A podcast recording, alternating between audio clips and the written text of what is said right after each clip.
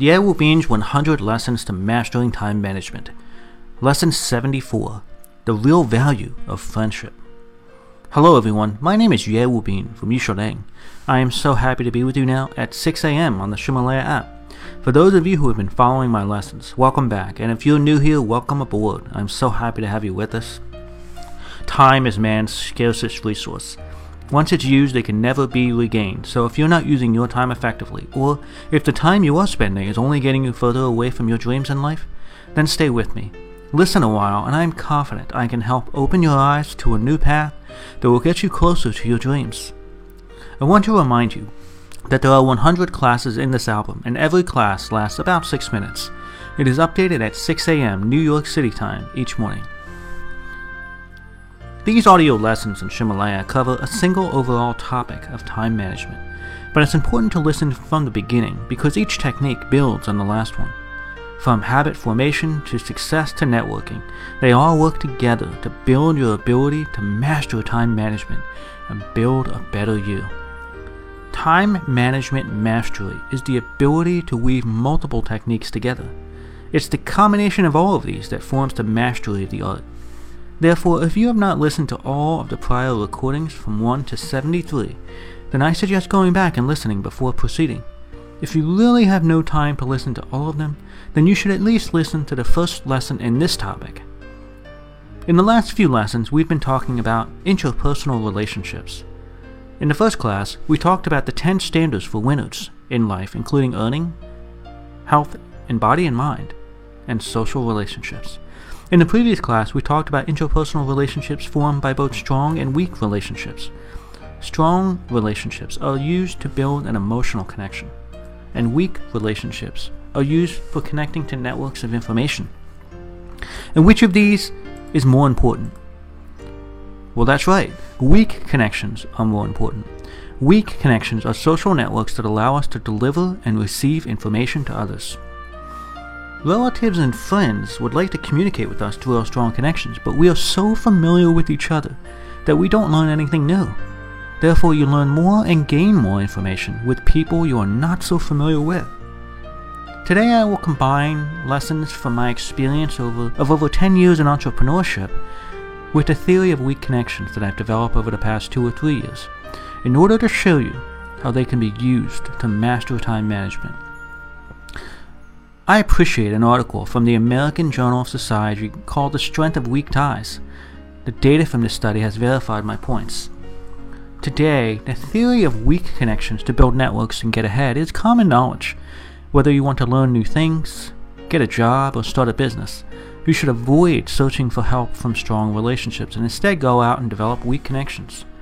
The statistical information indicates that ideas for new businesses, products, and informational ventures all come from weak connections. Ideas from weak ties in our networks are more creative and innovative.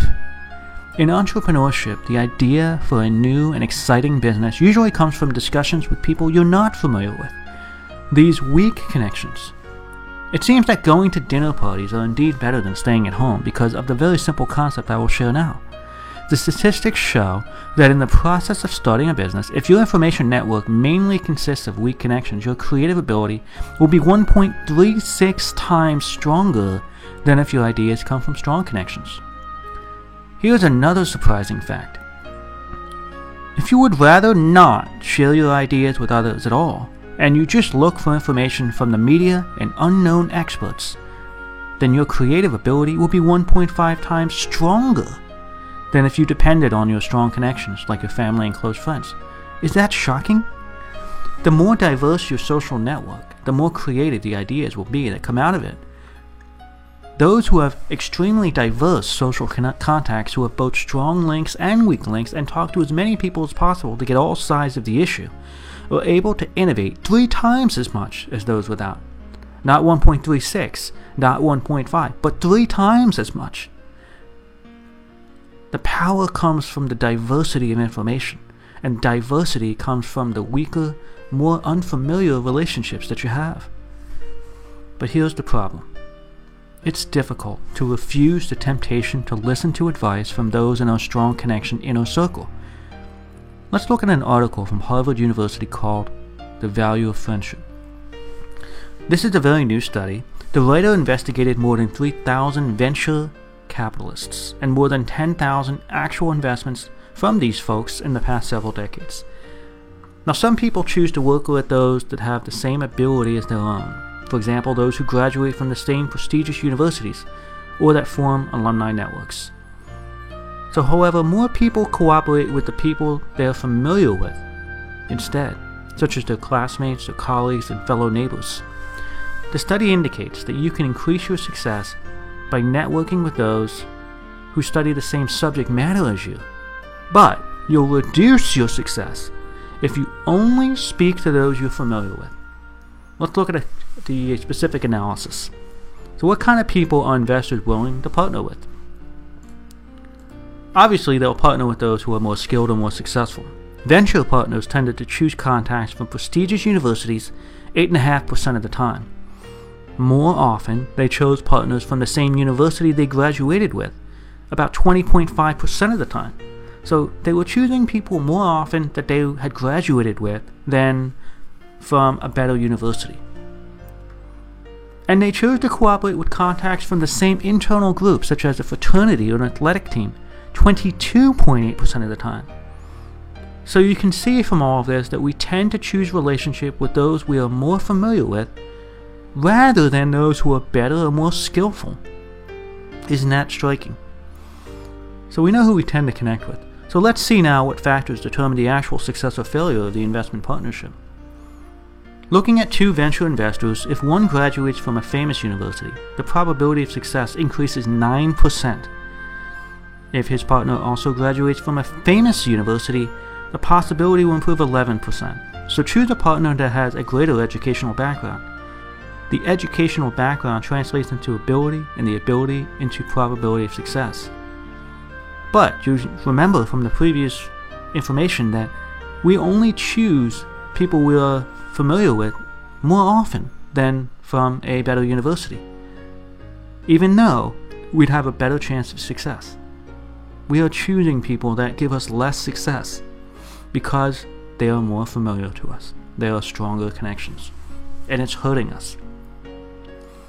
Now, if you choose a partner who worked with you in the same company, it will reduce the chances of successful venture investment by 18%, and by 22% if from the same school, and by 25% if from the same group within the school.